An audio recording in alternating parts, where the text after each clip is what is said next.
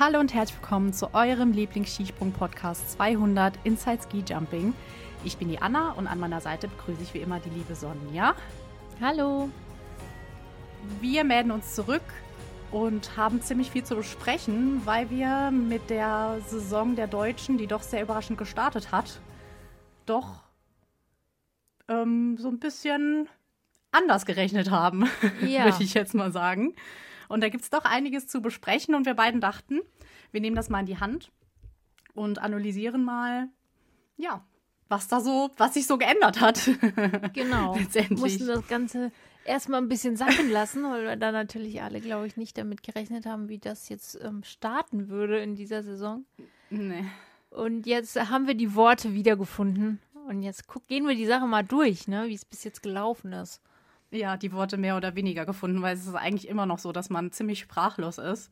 Dass ja. das, was in Ruka angefangen hat, nicht nur eine Eintagsfliege war, sondern sich eigentlich über die, letzten, die, die anderen Weltcups weiter so gezogen hat. Und ich glaube, wenn man sich die letzte Folge angehört hat, die Vorschau auf die Saison, ähm, dass wir die Deutschen nicht so ganz so eingeordnet haben, weil es auch sehr, sehr schwer war, sie einzuordnen. Ja, also ich glaube tatsächlich, dass sie das auch selber nicht unbedingt so erwartet hätten, wie es. Ähm wie es jetzt gelaufen ist. Also so macht das ein bisschen den Eindruck, wenn man Stefan Horngacher so in den Interviews sieht. Natürlich ist es ein Mediengesicht, das will ich gar nicht abschreiten. Aber ich habe ein bisschen kommt es mir vor, als wenn er eigentlich selber nicht so ganz genau weiß, warum das jetzt plötzlich so läuft, so positiv läuft, ähnlich wie er in den letzten Jahren vielleicht auch nicht wirklich immer eine Erklärung dafür hatte, warum es nicht gut gelaufen ist. ähm, aber momentan flutscht es wirklich wie Butter und insofern ja, was auch immer Ihr Geheimrezept ist, bitte äh, beibehalten. Ja, bitte, auf jeden Fall. Und das, das Überraschende ist halt auch, dass so viele so stark sind einfach. Ja. Also, dass nicht wieder ein, zwei Leute sind, sondern dass es mehrere sind, die vorne mit dabei sind. Genau, es spricht natürlich dann auch dafür, dass ähm, zum einen im Team die Stimmung wahrscheinlich gut ist und es ja. die eine oder andere neue Trainingsmethode gibt, die gut anschlägt. Aber das haben sie ja auch schon gesagt, dass sie materialtechnisch wirklich anscheinend gerade echt einen Glücksgriff gelandet haben und aufgeholt haben und das momentan wirklich was bringt. Ähm, also ja, es ist, es ist wirklich faszinierend.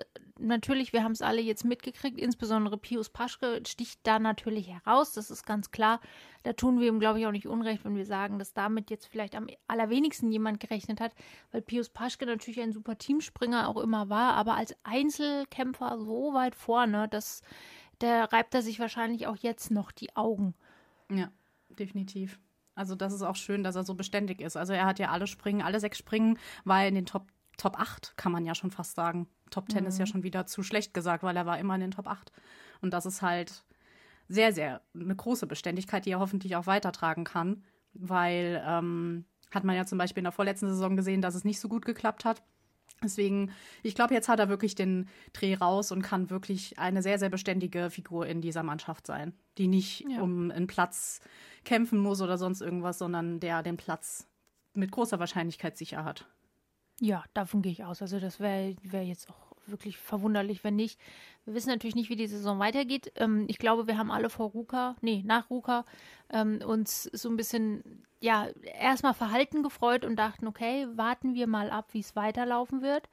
Ähm, ob es so bleibt oder ob es jetzt vielleicht einfach nur eine Eintagsfliege war, die ja. auf was auch immer zurückzuführen ist, ähm, haben dort natürlich mit Platz 2, 3, 4, 7, und elf und zwölf. Äh, also wann, ich weiß nicht, wann das das letzte Mal passiert ist. Ja, ähm, eigentlich fast alles da vorne abgeräumt. Der absolute Überflieger, Stefan Kraft, ja, weiß ich auch nicht, der nimmt auch dieses Jahr wieder irgendwo her. Wir haben es gerade schon in unserer kurzen Vorbesprechung gesagt, wir haben ihn beide nicht so weit vorne eingeschätzt. Natürlich muss man ihn immer vorne einschätzen, aber dass er jetzt wirklich hier so dominant sein wird bisher, ähm, hatten wir nicht gedacht. Aber hinter ihm ist auf jeden Fall die geballte deutsche Ladung und das ist wirklich, also, ja, was soll man dazu sagen? Da sind wir auf jeden Fall sehr, sehr stolz drauf, weil wir beide nicht damit gerechnet haben und so unsere Favoriten im deutschen Team haben. Also du zum Beispiel Stefan Laie, der ja auch wirklich eine tolle Springen hat und Karl Geiger, ja, da kommen wir gleich nochmal zu, ähm, die halt einfach hervorragend springen das macht unser Herz natürlich noch größer, wenn sich Ja, das, was wir uns immer gewünscht haben, dann plötzlich auch eintritt, muss man auch sagen. Also in, in Ruga hat man so ein bisschen gedacht, okay, ja, das fängt gut an, aber ja, die Schanze könnte denen liegen und so weiter. Schauen wir mal, wie es weitergeht. Ähm, aber wenn man gesehen hat, wenn man das Tableau gesehen hat in Ruka, war es ja sehr deutschsprachig, wurde ja auch immer gesagt. Also gerade die Mhm, Deutschen und die. Österreicher, die sich da wirklich fast alle getümmelt haben. Manchmal war noch irgendeine andere Nation noch mit dabei, die sich da so ein bisschen reingemischt hat. Aber ähm, die, von den Top 10 waren es, glaube ich, acht von Deutschland und Ja. Österreich. Ähm, das ist halt Wahnsinn, was sich aber jetzt halt auch so ein bisschen geändert hat. Also die Österreicher sind nicht mehr so wie in Ruka, die Deutschen aber immer noch irgendwie. Also die ähm, haben immer noch eine geballte Ladung in den Top Ten. Genau. Ähm, am, also an dem ersten äh, Tag haben, haben wir ja gerade schon gesagt, mit Stefan Kraft als Sieger, Pius Paschke, Stefan Laie, Wellinger, Daniel Schufenig, dann hat sich Ryo Kobayashi dazwischen gemogelt, äh, Philipp Raimund, ähm, Timi Seitz als Slowene, auf die, glaube ich, kommen wir auch gleich nochmal zu sprechen, Heiböck, Hörl, Geiger, Hamann, wa, wo, also, wie, was, wie kann das denn alles sein? Ähm, beim zweiten Ruka-Springen war es dann ja eigentlich noch ähnlich. Ja, also auch Mhm. da haben sich die Österreicher noch sehr weit vorne mit den Deutschen zusammen platziert. Ähm, Peter Preutz auf Platz 6 auch erstaunlich mal wieder. Ja, da gehört eigentlich ein Peter Preutz sowieso auch hin. Ähm, man hat es auch eigentlich gesehen in Lillehammer mit dem ersten Springen, wo sich Manuel Fettner noch vorne mit reingemischt hat. Daniel Schufenig, der natürlich immer noch großes österreichisches Talent ist, hat sich auch nach vorne gemogelt. Andi Wellinger wieder auf zwei, Kraft auf eins. Also eigentlich ähnlich. Ja, äh, Angela Nisek als Slowene auch mal ein bisschen nach vorne. Die Slowenen haben momentan ihre Probleme. Die kommen nicht so richtig in Fahrt gerade.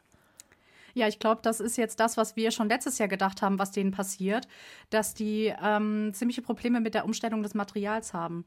Also zum einen dieser Keil, den sie nicht mehr benutzen. Ähm, ich glaube, das macht ziemlich viel aus, weil dann die, die Schuhstellung bzw. die Skistellung eine andere ist. Da müssen sie sich zuerst mal reinfinden. Und ich kann mir auch vorstellen, dass das, dass die, die Anzugmessung, die halt jetzt ist, die das Ganze ja, Ja. noch mal ein bisschen schärfer ähm, reglementiert, dass das halt auch was ist, wo sich die Slowenen auch zuerst mal einfinden müssen. Aber ich glaube, man sieht bei den Slowenen, ähm, dass sie zwar vielleicht Anfangsschwierigkeiten hatten, aber sie, es wird immer besser. Und das zeichnet halt auch diese Mannschaft einfach aus, weil sie ist einfach gut. Sie ist gut. Also Ja. ne, im Kern ist es einfach so. Sie müssen sich halt nur mit dem Material ein bisschen mehr auseinandersetzen. Ja, offensichtlich ist das wohl wirklich das Problem, weil sie haben ja jetzt über den Sommer auch nicht das Springen verlernt, das denke ich nicht. Ähm, und auch die Mannschaftsstärke ist immer noch die gleiche. Ich meine, klar, sie können auch nicht ewig Ja. immer nur so.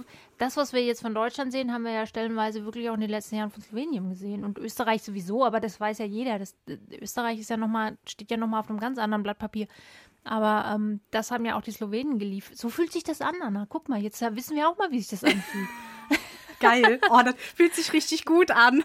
Ja, auch in der Stärke. Also ich kann mich auch wirklich, wir haben ja öfter schon darüber geredet, dass wir in den letzten Jahrzehnten, muss man ja fast sagen, immer so diese, meistens so Duos hatten aus deutscher Sicht, die vorne dabei waren, aber dass plötzlich jetzt wirklich mal so viele auf einen Schlag und auch über so einen gut langen Zeitraum in Anführungsstrichen, wir sind jetzt am Anfang der Saison, aber immerhin scheint das ja keine Eintagsfliege zu sein, ähm, sich so weit vorne tummeln, das ist schon also ich, mir würde jetzt spontan nicht einfallen, wenn wir das das letzte Mal so in der Form hatten. Ich glaube, ich glaub, in so einer Form hatten wir das. Ich will mich jetzt nicht so weit aus dem Fenster lehnen, aber ich würde schon eher in Richtung hatten wir noch nie sagen. In so einer, also dass so viele in der Top 10 sind, beziehungsweise Top 12, glaube ich nicht, dass wir das jemals hatten. Also zumindest haben wir zwei hübschen Mäuse das so noch nicht aus eigen, mit eigenen Augen, glaube ich, gesehen. Oder ja, endlich vergessen. mal. End, endlich, endlich mal was, was wir da noch nicht miterlebt haben. Ja, gu- guck mal, ist das nicht toll? Dann fühlt man sich So. schon fast jung. Und nachdem wir dann also uns schon äh, die ersten vier Springen lang gedacht haben, Alter, was, was? Dann kam Klingenthal. ich habe mir ein bisschen Sorgen um dich gemacht. Ich habe ein bisschen Befürchtung gehabt, dass du zu Hause vielleicht gleich einen Herzinfarkt oder sowas bekommst. Ich habe schon 1-1 mhm. gewählt und wollte bei Bedarf noch die zwei hinterher schießen. Äh, aber du hast es überlebt. Es war aber natürlich ähm, wirklich erstaunlich, weil Heimweltcup in Klingenthal zu Hause eine. Mir ist zum ersten Mal wirklich aufgefallen, muss ich jetzt mal nebenbei erwähnen, was das für eine wahnsinnig geile Schanze ist. Ich hatte das mhm. irgendwie noch nie so richtig auf dem Schirm, was das eigentlich auch für eine große Schanze ist. Ja. Ja, die ist echt toll. Also auch von der, von der Architektur her ist die mega toll mit ja. diesem Auge sozusagen auf der rechten Seite. Erinnert mich sehr an Innsbruck so ein bisschen, mhm. weil die mhm. hat ja auch dieses charakteristische wie soll man sagen, diesen Anbau an der Schanze. Also ich finde solche Schanzen wirklich architektonisch mega toll einfach. Ja. Die sind wirklich super. Also die ist echt schön und auch wirklich groß. Also da, man hat ja immer so Willingen im Kopf und denkt, ja. klar, Willingen ist natürlich, aber eigentlich ist Klingenthal auch nicht so weit dahinter, wenn man mal ehrlich ist. Ne? Nee, auf gar ja. keinen Fall. Also ja. die gehen sich nicht wirklich viel aus dem Weg. Ja. Ja. Und was soll man sagen? Wer hat gewonnen? Tatsächlich, man kann es nicht fassen. Äh, ja. Karl Geiger, ja. Karl wir haben es alle gesehen, wir haben es erlebt. Ähm, ja, wir haben es erlebt, ja. wir haben es tatsächlich erlebt. Äh, und das vor dem Hintergrund, dass Karl Geiger in den Springen davor zwar auch gute Leistungen geliefert hat, aber keineswegs der deutsche Number One Springer war, sondern das war wirklich Pius Paschke und Wellinger und Laie, würde ich jetzt mal so zusammenfassend sagen. Mhm. Ja. Nee, also damit hätte man auf gar keinen Fall gerechnet. Man wusste, dass die Deutschen definitiv kurz vor einem eigenen Sieg stehen. Also mhm. es war einem schon irgendwie klar, obwohl man immer gedacht hat, ja, okay, Kraft, ob irgendjemand Kraft vom Thron stoßen kann. Also ich habe schon gedacht, oh Gott, ich glaube, die Saison, die wird monoton, nenne ich es jetzt mal. Ständig Stefan Kraft und dann gucken wir mal, was hinten dran kommt. Ja. Ähm, und dann hätte ich gedacht, dass Wellinger. Wellinger hat wenn man sich anguckt. Vierter Platz, dritter Platz, zweiter Platz, zweiter Platz. Da habe ich gedacht, so, jetzt geht's nach oben. Jetzt holt er sich den Sieg. Dass das letztendlich Karl Geiger ist, hätte ich niemals zu träumen gewagt. Umso schöner ist es, dass, dass der Nicht-Traum trotzdem in Erfüllung gegangen ist, weil das hat mich sehr, sehr glücklich gemacht, muss ich sagen. Aber für ihn halt auch einfach, weil die letzte Saison wirklich schwierig war. Mhm. Und dass er das ähm, dass er so viel, also es ist ja auch einfach ein Arbeitstier, er muss auch viel arbeiten, um ähm, gut springen zu können, muss man auch einfach sagen, das sagt er ja auch selbst. Aber es, es zahlt sich auch immer wieder aus, das Arbeiten. Und das freut mich halt einfach für ihn, dass er weiß, was er macht und dann halt sowas bringt und dann halt auch zweimal gewinnt. Also es war nicht nur einmal, ja, sondern genau. da, da, da, gewinnt er einfach noch an, an dem Sonntag gewinnt er einfach wieder. Wow. Hammer. Also Hammer. ja, war gut, dass du die 1-1 schon gewählt hättest, äh, gewählt ja. hast, weil ähm, es war nicht mehr, es hat nicht mehr viel gefehlt. Es hat nicht mehr viel gefehlt, das glaube ich. Es war aber auch wirklich ein, ähm, also da muss man auch wirklich der Jury vor Ort mal ein Kompliment aussprechen. Es ist nie leicht, ähm, denke ich, solche Springen abzuhalten, die große Weiten zulassen und gleichzeitig aber safe sein müssen. Ja, das ist wirklich immer auch eine Schwierigkeit. Man hat es dort ähm, wirklich sehr gut gemacht, hat hohe Weiten zugelassen. Es waren zwei tolle Tage mit, mit einer Wahnsinnsschanze, die ausgesprungen werden durfte und konnte. Auch hier ja. positiv zu erwähnen, Gregor de Schwanden mit 146,5 Meter. Auch der konnte sein Glück kaum fassen. Ähm, liefert auch momentan wirklich gut ab. Und ja, wie du schon sagst, also dass Karl Geiger dann da noch einen draufsetzen kann und das triumphieren kann, diese zwei hochkarätigen Springen, das ist schon wirklich hoch anzusehen.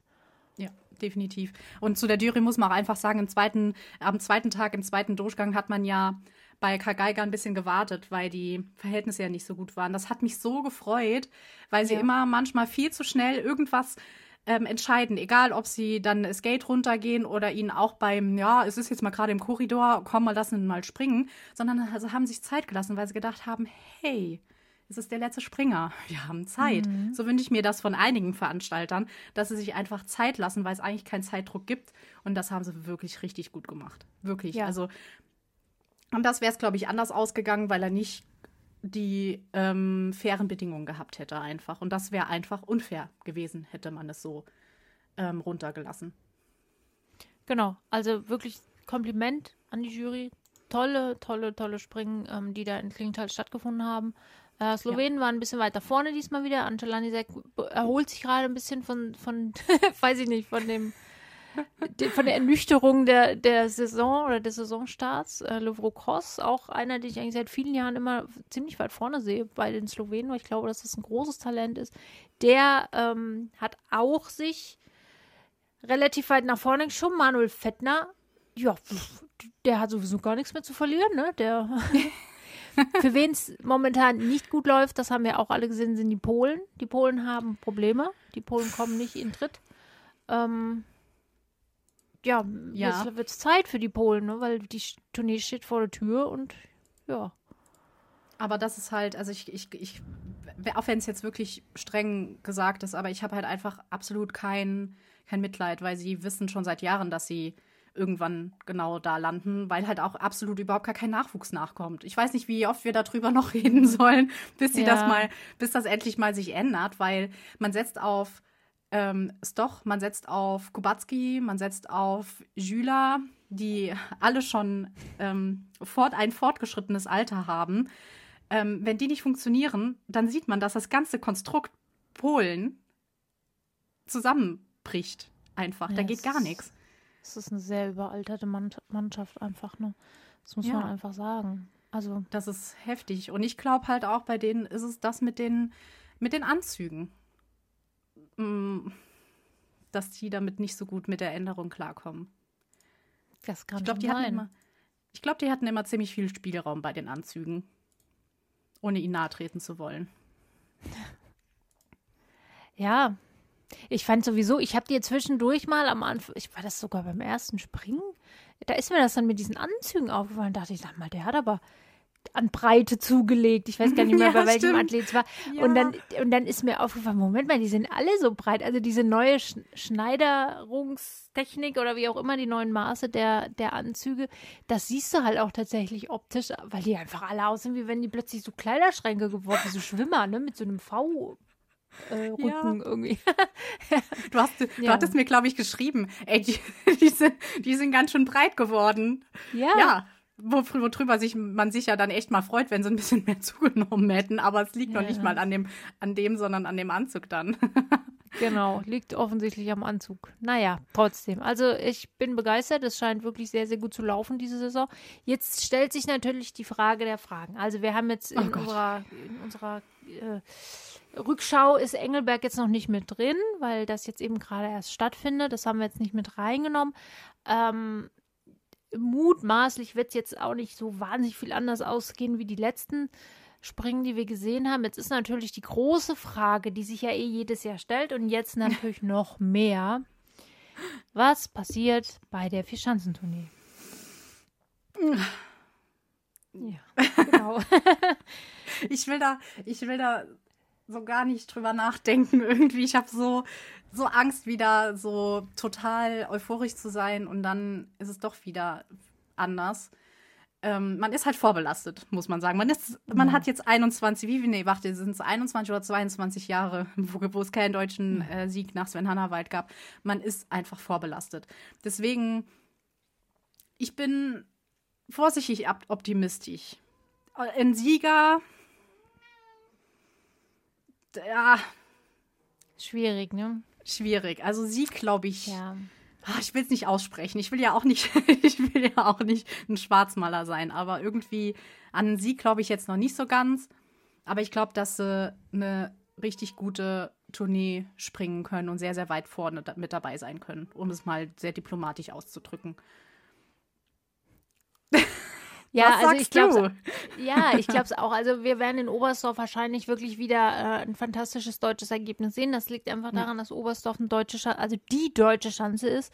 Ähm, mhm. Das glaube ich schon. Danach wird wieder die ganze Welt äh, plötzlich gucken aufs Skispringen, wie das halt immer so ist, und äh, wird dann wieder den Gesamtsieg herbei äh, beschreien wollen. Und dann am Ende, das Ding ist einfach, ich glaube tatsächlich, dass es schwer wird, an Stefan Kraft vorbeizukommen, auch wenn der jetzt die letzten zwei, oder Klingenthal, ja, die letzten zwei Springen sind ja jetzt formell äh, Engelberg, aber mhm. der hat in Klingeltal, Klingeltal, genau, hat er nicht so, äh, also da ist es ein kleines bisschen ähm, weniger gut gelaufen, sage ich jetzt mal. Ähm, aber ich glaube, es ist einfach wahnsinnig schwer, an Stefan Kraft vorbeizukommen. Ähm, der scheint ja. einfach wirklich wieder mal in einer sehr guten Verfassung zu sein. Und ich würde auch Gregor de Schwanden nicht abschreiben, weil ich der, den Eindruck habe, dass der wirklich sich stabilisiert auf einem Niveau, das wir von ihm bisher auch noch nicht gesehen haben. Ja, also der wird jetzt nicht die Tournee gewinnen, das glaube ich nicht, mhm. aber ich würde ihm schon zutrauen, dass er, naja, vielleicht mit ein bisschen Glück Podest kann er anpeilen. Ja, definitiv. Also der, ich glaube, dem ist bei ihm ist jetzt sowieso der Knoten geplatzt nach dem zweiten Platz in Klingenthal. Also da ist, ja. ich glaube, da hat sich alles gelöst. Weil einfach auch, man sieht jetzt auch einfach das, was im Sommer sich erarbeitet wurde, trägt Früchte im Winter. Ich meine, da haben wir auch drüber gesprochen. Man weiß nicht, wie es mit äh, mit ihm im Winter weitergeht. Aber er kann wirklich sagen, er hat wirklich viel, viel gearbeitet und es hat wirklich was gebracht. Es ist wirklich, er kann es mit äh, in den Winter transferieren. Das können nicht viele sagen. Mm, das stimmt. Und das ist echt toll. Ja. Also zu den ja. Deutschen, ich glaube, was halt das Besondere dieses Jahr ist, es trägt sich nicht nur auf einen oder zwei Rücken aus, dieser Druck. Ja. Dieser deutsche Druck. Es ist auf ich sage jetzt mal vier Rücken. Wellinger, Geiger, Paschke, Laie. Holen wir noch einen fünften mit dabei, holen wir auch noch Raimund mit dabei. Mhm. Ich denke, der, der war jetzt in Klingenthal, war, er, war, war er ja leider nicht mit dabei, weil er krank war. Aber er ist auch, wenn er gute Tage hat, ist er gut mit dabei. Also haben wir fünf Rücken, wo wir diesen Druck auflasten können. Das kann in der Mannschaft ziemlich was auslösen, beziehungsweise ähm, ja, so ein bisschen halt auch das Teamgefüge, was im Moment da ist, das Ganze schon so ein bisschen beruhigen, den Druck innerhalb, ja. kann ich mir gut vorstellen. Deswegen, ich glaube, das würde einen riesengroßen Vorteil bei der deutschen Mannschaft sein. Das glaube ich auch. Und auch das ist ein Novum, dass wir in der, oder das geht ja gar nicht um uns, dass wir noch nicht gesehen, sondern dass diese Athleten in der Form auch noch nicht gesehen haben, würde ich jetzt mal so sagen. Also ja. ich glaube, da ist jetzt keiner dabei, der sagen kann, ich bin nicht alleine oder vielleicht nur mit meinem Buddy irgendwie der, der eine, der oder die zwei, die es aushalten müssen, sondern auf einmal ist der Gesamtfokus auf die Mannschaft und zwar ja auch zu Recht. Ja, sie haben sich ja, ja, jetzt verdient und plötzlich hast du schon wieder eine andere Dynamik, in der, wie du schon sagst. Also das wird, ähm, aber natürlich insgesamt erhöht sich der Druck dann auch. Also auf jeden Fall. Es, es bleibt, äh, es, es wird sehr spannend und wer, wen wir wahrscheinlich bei der Tournee oder hoffen wir es mal alle äh, aussehen werden wieder, ist Markus Eisenbichler, der ja momentan im Continental Cup unterwegs ist, ähm, weil er einfach ein kleines bisschen der Neuregelung zum Opfer gefallen ist, dass die Startplätze sich verringert haben und auch die Leistung, also die, wir sehen es ja jetzt, die Leistung der Deutschen ist so gut, da muss sie jetzt auch erstmal wieder mithalten. Ähm, ja. Aber es gibt natürlich die nationale Gruppe dann bei der Tournee und da werden wir, denke ich, Markus Eisenbichler wieder sehen und dann müssen wir mal gucken, wie der auch wieder in die Sache einsteigt und ob er in der Lage ist, sich vielleicht auch für die Saison einen ähm, Weltcup-Platz wieder zurückzuerobern. Ja, entweder so, dass er, dass sie im Conti Cup noch einen weiteren Startplatz erspringen, was ja die Möglichkeit gibt, oder dass jemand wie Martin Hamann, der jetzt in, gerade in Klingenthal nur 29. und 27. wurde, dann letztendlich irgendwann vielleicht doch wieder den Platz räumt, wenn Markus Eisenbichler das auch zeigt. Also, dass die Form ja. auch hat und besser sein kann als ähm, Martin Hamann. Da muss er zuerst mal ein bisschen kämpfen. Da um muss er kämpfen. Und mit Martin Hamann ist er ist immerhin deutscher Meister. Darf man auch nicht ja. vergessen. Ja, genau. also. Ja, also wir haben eine äh, selten gekannte Dynamik momentan vor uns. Ähm, es ist noch schwieriger, irgendwas einzuschätzen als sonst. Ähm, aber ich finde auch die Vorfreude auf die Tournee ist auch noch größer als sonst, weil es zum ersten ja. Mal, ähm, ja, es ist ja nicht schlimm, da durch eine nationale Brille ein Stück weit auch zu gucken, weil es zum ersten Mal wirklich die Möglichkeit gibt, ein fantastisch gutes Ergebnis abzuliefern. Und das ist ja auch fürs Skispringen insgesamt wirklich nur dienlich. Definitiv. Ja. Also ja, die Vorfreude ist groß. Sehr groß. Absolut. Ja, ihr könnt ja mal erzählen, was ihr so glaubt, wer wer vielleicht vorne dabei sein kann aus deutscher Sicht äh, und ob es vielleicht auch ein, ja, ein Gesamtwelt- oder ein Gesamttourneesieger geben kann aus Deutschland. Mhm. Ähm, ja, wie wir schon festgestellt haben, sind wir bei den haben wir bei den Männern kapital daneben gelegen, was die unsere Einschätzung betraf. Äh, naja, so kann das gehen. Und das gleiche Schicksal hat uns auch bei den Damen ereilt, äh, weil da läuft auch alles ganz anders als gedacht. Und ja, ja. das ist eine merkwürdige Saison bisher. Ja, total. Also allein schon der erst, die erste Siegerin, Yuki Ito, äh, die stand jetzt nicht so wirklich auf unserer beider Listen drauf, würde ich jetzt mal so sagen. Ja, jedenfalls nicht so weit vorne, das stimmt. Nee, nee, also wir haben eine andere Japanerin vorne gesehen, aber nicht Yuki Ito. Also deswegen mhm. äh, Chapeau, dass sie direkt das erste Weltcup-Springen in Lillehammer gewonnen hat. Sehr cool. Ja. Hammer, ja. Hatte wahrscheinlich auch nicht unbedingt gedacht. Auf Platz zwei Josephine Panier aus Frankreich. Das äh, war auch nicht unbedingt in der Form zu erwarten. Nee. Dass Alexandria Lutit auf Platz 3 wieder eine gute Saison spielen wird, das war allerdings zu erwarten. Damit haben wir gerechnet. Irene Maria Quandal ist auch super wieder eingestiegen auf äh, Rang 4. Ähm, und ja, ich sag mal so, die, auch hier sehen wir die Sloweninnen, ähnlich wie bei den Männern, ähm, tun sich noch ein bisschen schwer und äh, sind noch nicht da, wo wir sie vermutet haben und wo wahrscheinlich auch die ganze Skisprung-Family sie vermutet hätte. Ja, ist eigentlich genau das gleiche Bild. Also, dass eine Slowenin, ja. die beste Slowenin am ersten Tag in Lillehammer Platz 10 ist mit Nika Preutz, also da, da hätte keiner mit gerechnet. Nee. Auf gar keinen Fall. Und wenn man sich jetzt anschaut, die beiden Nika Krishna und Emma Klinetz auf 13 und 14, ähm, da kannst du, hätten wir eigentlich eher mehr als zehn Plätze abgezogen. Also wir hätten die eher in den Top 3, 4, 5 gesehen, aber nicht mhm so weit hinten. Ja, das ist wahr. Allerdings muss man sagen, das betrifft auch die deutschen Mädels. Das, so ja. ehrlich müssen wir sein. Auch hier haben wir ähm, ja was anderes eingeschätzt. Also den Auftakt hat mit Katharina Schmid auf Platz 8 und Anna Ruprecht auf Platz 9. Ist aus deutscher Sicht jetzt mittelgut. Also für das, was man von ihnen erwarten kann, ja, ganz einfach. Das, das ist ja der entscheidende Punkt. Selina Freitag auf äh, Platz 18, Luisa Görlich auf 21. Das ist eben, ja, also gerade Selina Freitag, da haben wir ja wirklich, äh, und das unterschreibe ich auch immer noch, äh, Lobgesänge äh, abgelassen irgendwie. Ja. Ich glaube auch immer noch, dass, dass sie ihren Durchbruch schaffen wird, aber bis jetzt ist er noch nicht gekommen. Nee, nee. Also das ist auch wirklich sehr, sehr überraschend, wie das Ganze ja. aktuell läuft. Auch da müssen wir beide ganz klar sagen, es ist jetzt erst, das waren jetzt erst zwei Springen. Nehmen wir jetzt mal Engelberg raus. Aber ähm, trotzdem, wir haben mit einem anderen Auftakt bei den Frauen ja. definitiv gerechnet. Also gerade bei Selina Freitag und äh, Katharina Schmid hat man Katharina Schmid auf Platz 8, alles gut, ne? Ist Top 10, aber da muss man, man hat halt einfach einen anderen Maßstab bei ihr. Genau. Es ist einfach so. Deswegen ist es definitiv überraschend und ich hoffe sehr, dass sie sich halt einfach von, von Mal zu Mal jetzt steigern können. Mhm. Ähm, ich finde es halt auch schade, dass sie dann zwischen Lillehammer und ähm, Engelberg keinen weiteren ähm, Weltcup hatten. Also Klingenthal hat für sie nicht stattgefunden. Sehr, sehr schade.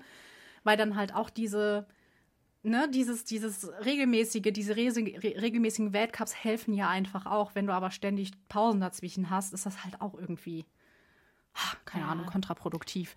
Ja, das ist einfach irgendwie schwierig. Da fehlt der, der, der Flow irgendwie. Das ist, es ist einfach ungünstig. Immer noch. Ja. Ähm, ich bin gespannt, wie es laufen wird jetzt über die ja, über den Jahreswechsel, möchte ich jetzt mal sagen, ja. Also sie haben ja dieses Jahr haben wir ja die Situation, dass am 30. Garmisch und am 1. Januar Oberstdorf stattfinden wird für die Frauen. Ähm, am 3. und 4. sind zwei Springen auf einer kleineren Anlage in Villach geplant.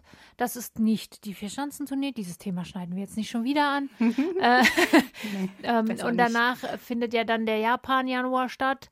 Und ähm, aber ich bin mal gespannt, wie diese Zeit ablaufen wird und wie diese, also ja, gut, man kann das Thema Vierschanzenturnier nicht komplett rauslassen, weil es natürlich einen wahnsinnigen Fokus auf dieser Springen jetzt geben wird, einfach weil die Örtlichkeiten so sind, wie sie sind. Und äh, wenn es sehr gut läuft, vielleicht muss man auch sagen, wenn es gut läuft für aus deutscher und österreichischer Sicht, äh, bewegen sich die dementsprechenden Verantwortlichen nochmal ein bisschen in Richtung tatsächlicher Vierschanzenturnier für die Frauen. Ähm, insofern bleibt es auf alle Fälle spannend, wie das sein wird. Es ist ja auch ähnlich wie bei den Herren ein hohes und dichtes Leistungspensum, was abzuliefern ist, einfach terminlich betrachtet. Ja, wie stecken die Frauen das in dem Falle weg und was wird am Ende da rauskommen? Ähm, das, das ist ein großes Fragezeichen. Also da wage ich jetzt mal gar keine Prognose. Nee, nee. Das ist aber, da muss man zuerst mal die Erfahrung machen. Ich hoffe halt nicht, dass sie jetzt denken, ja, jetzt machen wir mal ein paar Jahre die Erfahrung in der Konstellation und dann irgendwann wird es soweit sein. Nee, also wenn, dann würde ich die Erfahrung gerne mit den, mit den richtigen Orten halt auch machen, weil alles andere sind keine Erfahrungen, die zeigen, ob man die Vier-Schanzentournee durchziehen kann oder nicht. Ehrlich jetzt, also sorry. Ja, natürlich. Ist ja kein Reisestress. Die sind ja nach, nach, nach Oberstdorf letztendlich, was ja bei denen das Neujahrspringen ist, sind sie zweimal in Villach, also am 3. und 4. Januar die Männer sind in Innsbruck und dann geht es weiter nach Bischofshofen. Also das ist ja wieder, der ganze Reisetross geht ja wieder weiter. Das ist ja nochmal was ganz anderes, als wenn du an einem Ort bleibst und da zwei Springen hast. Deswegen. Ja. Genau, ich es ist halt nur im äh, Wettkampf, Quali, Wettkampf, Quali, Wettkampf, Quali. Die, mhm. diese, diesen, äh, diese Taktung haben sie dann natürlich auch, aber diese durch die Gegenfahrerei entfällt zumindest mal äh, dann, was die, das Villach-Wochenende, oder ist das überhaupt ein Wochenende? Nee, ist gar kein Wochenende, nee. angeht. Ähm, das entfällt natürlich für die Frauen und es ist auch eine ganz andere Anlage. Also wir sind ja alle, wir werden alle wieder mal dastehen und werden den Kopf schütteln über Innsbruck, weil auch dieses Jahr, also es ist halt oh Innsbruck, Gott. ja. So und, und äh, Bischofshofen dann auch und ach ja, wie die schöne alte Tradition. ähm, das ist da natürlich ja nicht der Fall. Also insofern bräuchte man eigentlich die anderen zwei Anlagen auch. Aber wir haben ja gelernt, dass wir uns mit Kleinigkeiten im Frauenskispringen zufrieden geben müssen, weil das das Einzige ist, was uns zur Verfügung steht. das hast du sehr schön ausgedrückt, ja. ja. So ist es leider. Leider, leider. Ja, gut, dafür muss man sagen, haben die Frauen natürlich im Januar einen Reisestress, weil die müssen halt nach Japan und äh, ja. verbringen dann ja. den ganzen, also nahezu den ganzen Januar in Japan. Das ist, da kann man natürlich, also das ist natürlich schon, den stelle ich mir auch wahnsinnig anstrengend und stressig irgendwie vor. Ähm, ja. Ja, weil die halt auch nicht die Möglichkeit haben zu sagen, ja, ich lasse das jetzt mal ausfallen. Bei den Männern ist es meistens so, wenn die nach Sapporo fahren, da sind nicht alle äh, mhm. Springer. Die, die, die erste Riege ist da gar nicht unbedingt mit dabei, außer es geht wirklich um, um, ums Eingemachte. Wenn man trotzdem gucken muss, dass man weiter Punkte sammelt, ja. Aber ähm, bei den Frauen, da wird jeder nach Sapporo fahren, weil sie einfach froh sind, dass sie diese Regelmäßigkeit, die ich vorhin schon erwähnt habe, einfach haben. Ja, klar. Du kannst dir bei den Frauen nicht leisten, irgendwie zu sagen, ach nö, da mache ich mal nicht mit. Das hole ich mhm. anderweitig wieder auf, weil dafür ist der Weltcup einfach zu klein. Ne? Deswegen. Ja, das ja. stimmt. Ja, es war bei den Männern früher auch so. Also die alten Hasen unter uns erinnern sich, dass man eben früher nicht nur nach Sapporo, sondern auch nach Hakuba gefahren ist. Dann hattest du schon zwei Wettkampfwochenenden. Und dann ähm, war die Sache auch nochmal ganz anders und auch die, die Athleten, die dort waren, waren nochmal ganz andere. Das mhm. ist, hat sich halt dann über die Jahre verändert. Ich kann es aus persönlicher Sicht für den Einzelnen kann ich es nachvollziehen, aber ja. für die japanischen Fans ist halt auch irgendwie mal ein bisschen blöd.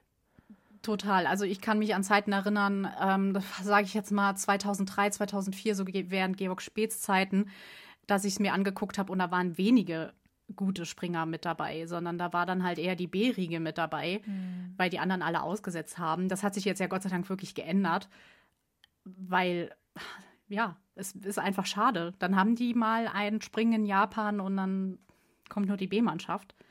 Ja, ist eigentlich un unglücklich. Vor allen Dingen, wenn man auch überlegt, wenn man es jetzt mal gesamtsportlich sozusagen betrachtet, die letzten Großereignisse haben in Asien stattgefunden mit den Olympischen Spielen. Man hat da Anlagen hingebaut und, und Tamtam und so und dann am Ende, ja, findet es da halt irgendwie nicht statt, ne? sondern es, es bleibt alles irgendwie in Europa.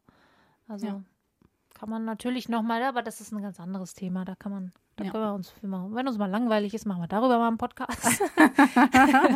es gibt viel zu sagen. Ja, man kann wirklich vom Hundertsten ins Tausendste kommen. So, so kompliziert sind ja. die Dinge inzwischen geworden. Ja. Naja, Gut, also auch aus äh, Damensicht haben wir vollen Griff ins Globus jetzt gelandet. Das ist aber kein Problem, das können wir wegstecken. Ähm, wir hoffen einfach, dass es gut läuft für alle Beteiligten. Freuen uns natürlich trotzdem, oder ich tue das auf jeden Fall, dass es auch für fürs Frauenskispringen jetzt alles mal ein bisschen anders aussieht. Französin ganz weit vorne, die Kanadierin ganz weit vorne, die Sloweninnen müssen noch aufholen, die deutschen Frauen müssen noch aufholen. Ähm, die Saison ist noch lang. Es kann viel ja. passieren, auch bei den Männern. Also auch da müssen wir natürlich damit rechnen, dass das nicht ewig so gut laufen wird für die, für die Deutschen wahrscheinlich auch nicht in dieser Mannschaftsstärke, aber ja. ja.